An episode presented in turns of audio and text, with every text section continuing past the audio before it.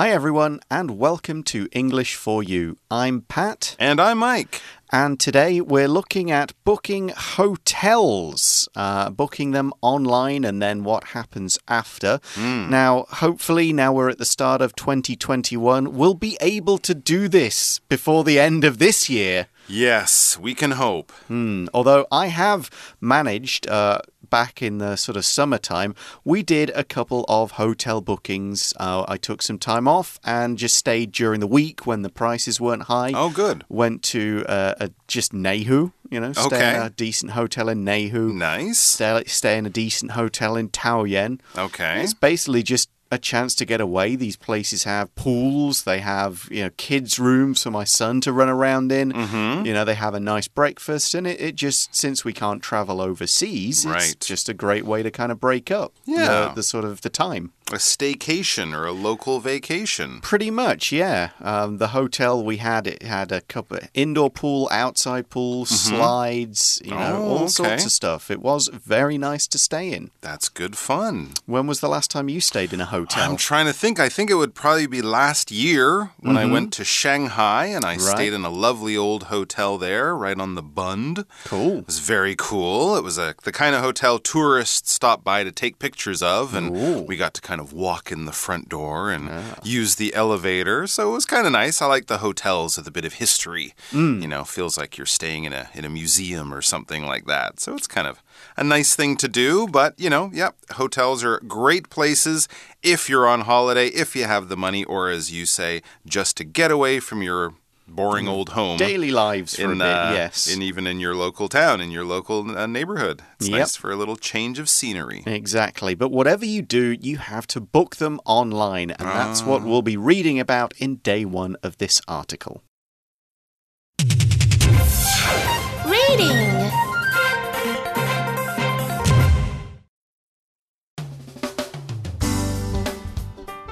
Holiday hotels. Booking online. Martin and Sophie are looking at a travel booking website. What about this hotel? It's right in the middle of the city and it's very cheap. No way. Look at the hotel's star rating. It only has one star, and it has terrible reviews. I'll bet it's full of cockroaches and smells like wet socks. Yuck, that sounds horrible. Okay, let's keep looking. Martin keeps moving through the website. This one's a bit fancier. It is a bit further out of the city, but it's close to a metro station. Does the hotel offer free Wi Fi? You know I can't live without it. Yep, free Wi Fi and breakfast is included too. It's 1,200 NT dollars per night. Should I book it? Let's do it. I'm so excited for our trip. Okay, it's booked. Now we should probably start thinking about an itinerary. We've got three days and two nights in Tokyo. Where to begin? Martin talks as he types in the search bar. Best ramen restaurants in Tokyo.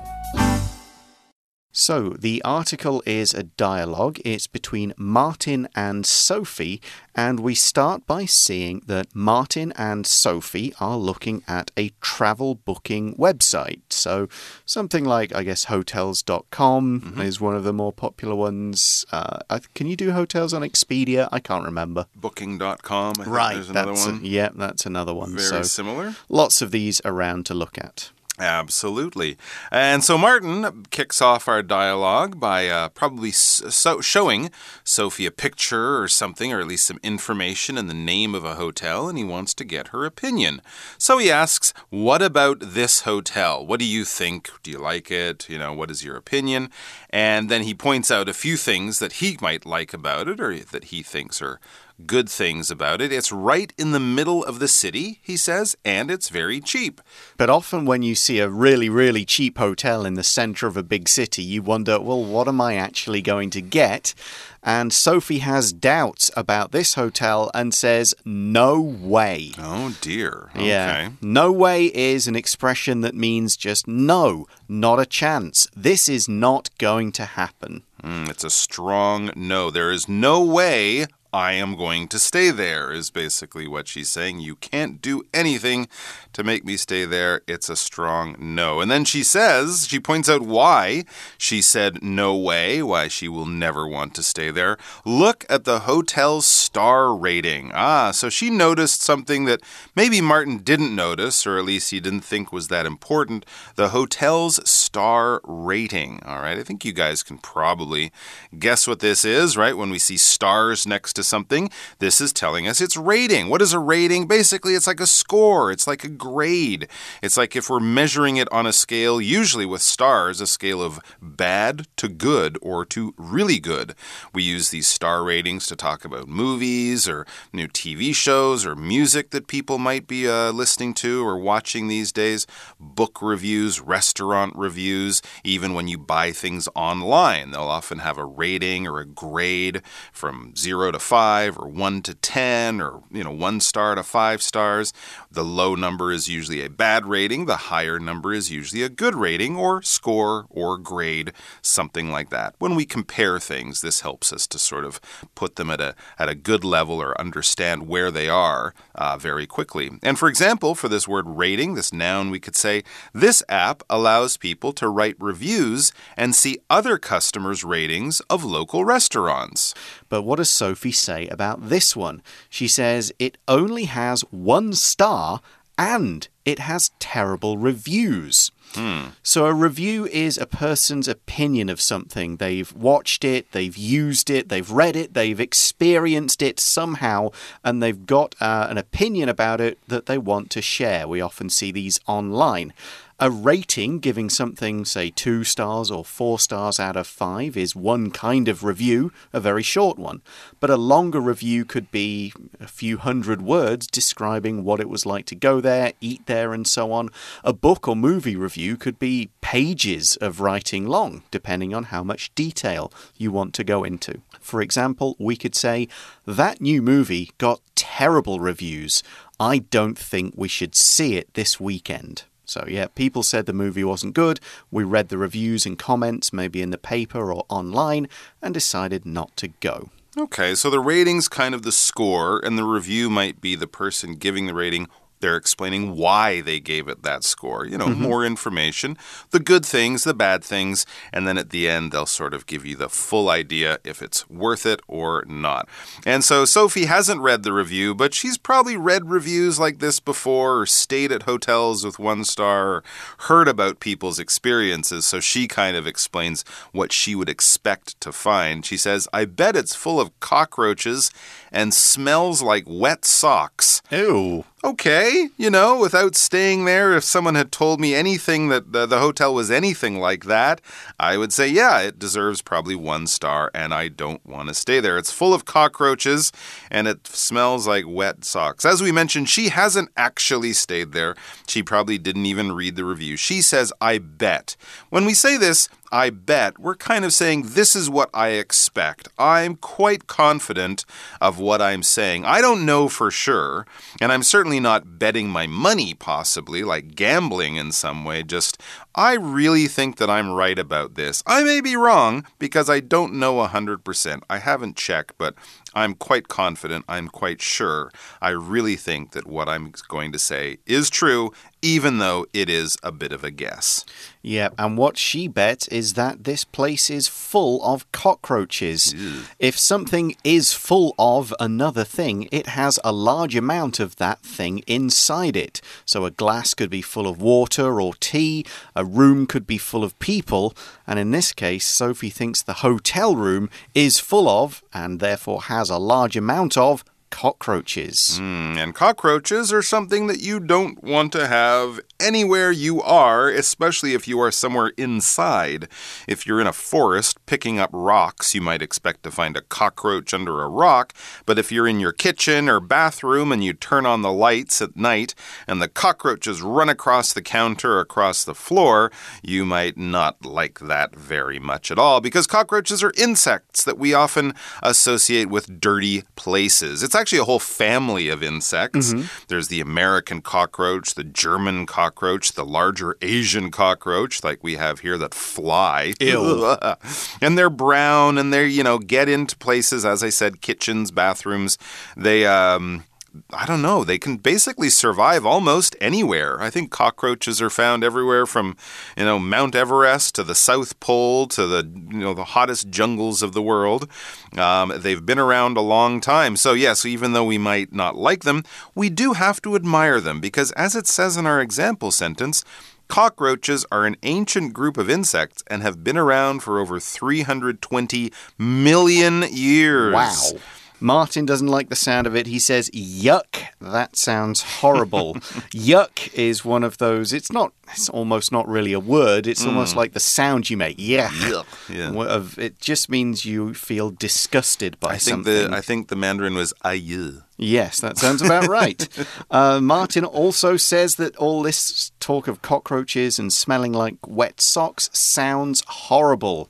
Horrible means terrible. It's awful. It's really, really bad. It's the sort of thing that makes your skin itch, makes you want to take a shower or Ugh. run away from something. Mm. Uh, you makes you say yuck. Yeah, it could be a horrible smell. It could mm -hmm. be a horrible movie, just a really, really awful movie.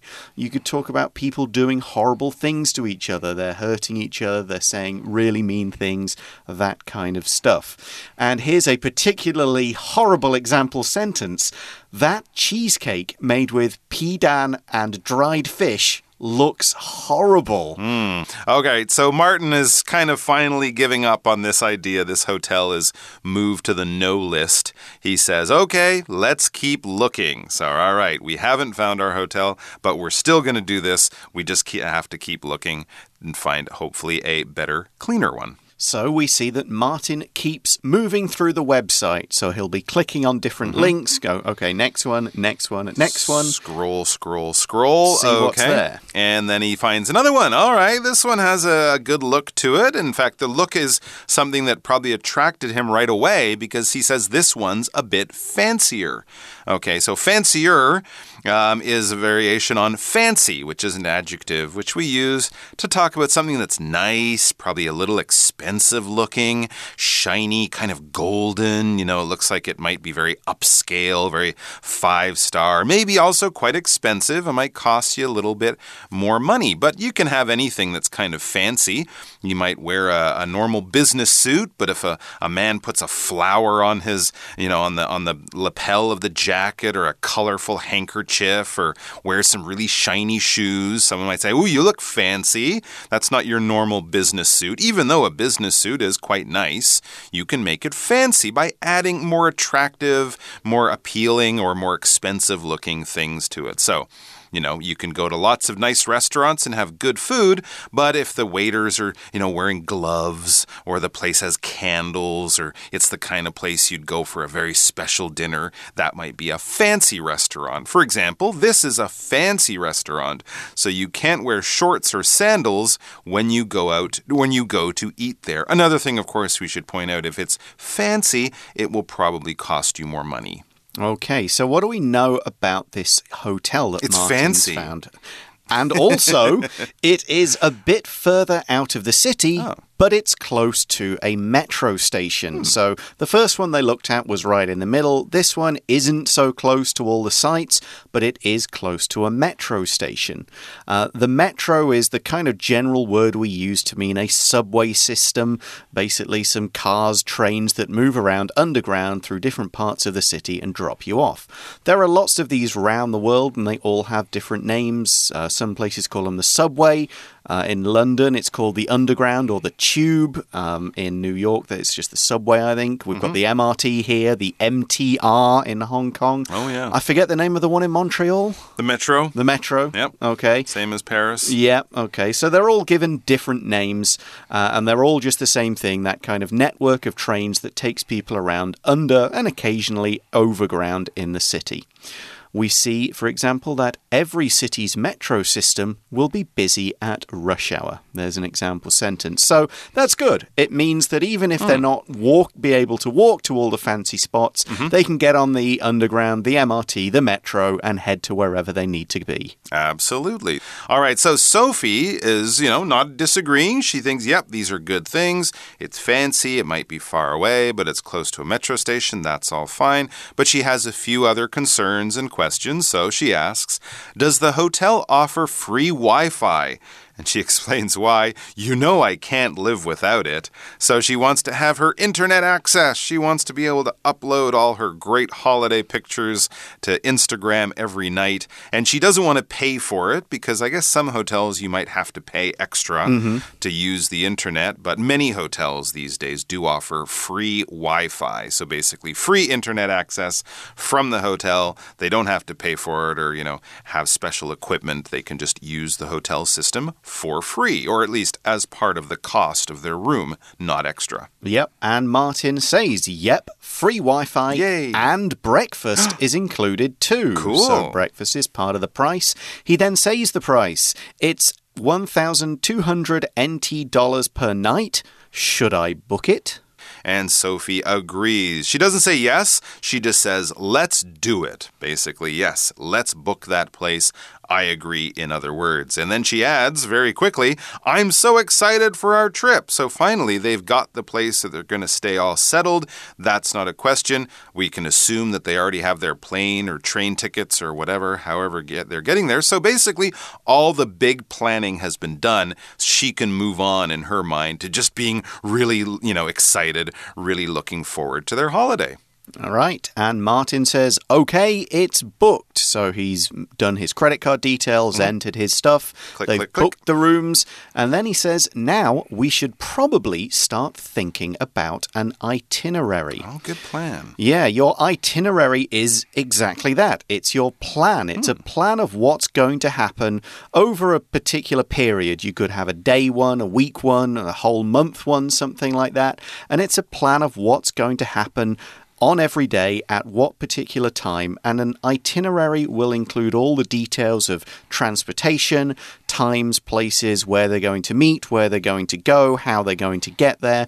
So, what it is, is a full plan of everything they'll do on every day of their vacation and all the arrangements that they'll need to make, like coaches, bus trips, how to get to point A, how long they're going to spend there, and all the rest of that stuff. That's their itinerary. You might be saying, but that sounds like a schedule. And well, in many ways, you're right. But as Pat mentioned, an itinerary might also have like how you're going to get to certain places, not just where and what time, but more details. So it's kind of like a schedule, but it has a few more details, especially when we're talking about going around and transportation to different places.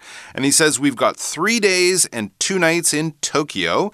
Where to begin? All right, so we know they're going to Tokyo. That's good to know. And it's three days and two nights. So that's basically the time that they have to play with, the time that they have to plan for. We then see that Martin talks either to himself, maybe to Sophie, as he types in the search bar. So he's gone to Google or Yahoo or something. He's now typing something, he's going to search for it, and he speaks out loud so that we know what he's going to search for, which is. Best ramen restaurants in Tokyo. All right, so there we go. We know that he's not super interested in the museums or seeing the royal palace there in Tokyo. He wants to go and eat noodles, eat ramen restaurants. And after he goes through the probably 15,000 ramen restaurant posts or, you know, uh, Google uh, hits that he gets for that, he'll be able to narrow it down. I'm sure you can find a good list of top 10s I'm sure. or something like that. But that's a good place to start. So there you go. They're going to eat their way around Tokyo for the next three days days good, and two good thing to do. I can- don't blame You them. could do that for three years and two nights. Yes. well, uh, that's where we're going to leave them. Tomorrow we'll see what happens then they arrive, but right now we're going to go to today's For You Chat question.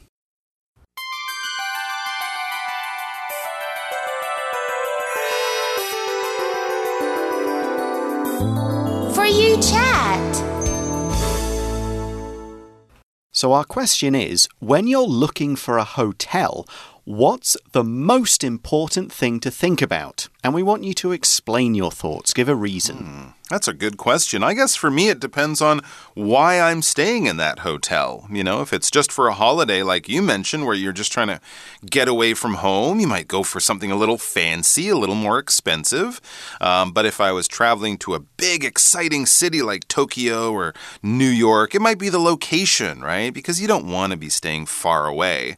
Um, so I think it would depend on what the goal of my holiday was, but certainly price and location would be near the top of the list. Yep, those are two very important things, and unfortunately, I now have to change the way I think, uh, or fortunately, depending on how you look at it. As a parent, I have to think child facilities. right. Is this going to be a good place for the kid as well as me and my wife? Before, we could go, all right, we don't mind the two of us staying in a small room for a cheap price. A cockroach or two is okay. No, but it's it's got to be clean, but it can be cheap and very near the center and just giving us a chance to not worry too much because we know we're going to be out all the time.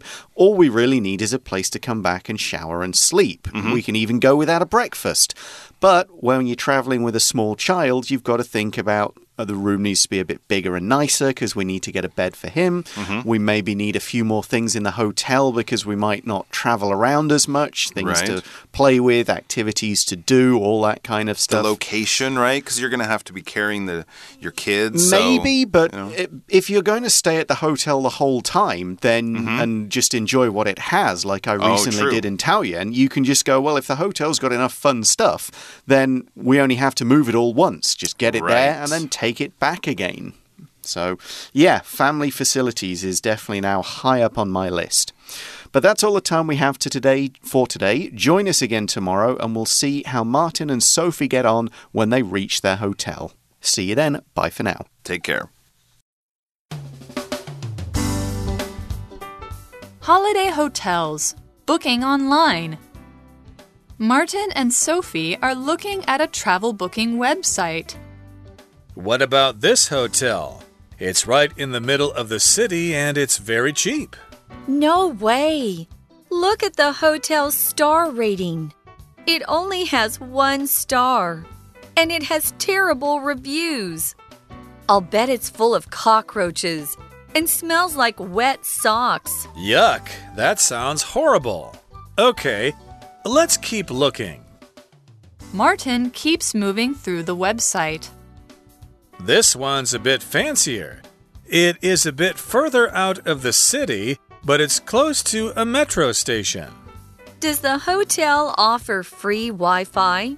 You know I can't live without it. Yep, free Wi Fi and breakfast is included too. It's 1,200 NT dollars per night. Should I book it? Let's do it. I'm so excited for our trip. Okay, it's booked. Now we should probably start thinking about an itinerary. We've got three days and two nights in Tokyo. Where to begin? Martin talks as he types in the search bar. Best ramen restaurants in Tokyo. Vocabulary Review Rating The restaurant lost customers after many people gave it low ratings on the internet. Review Kelly loved the movie and wrote a review on a film website to say why she liked it.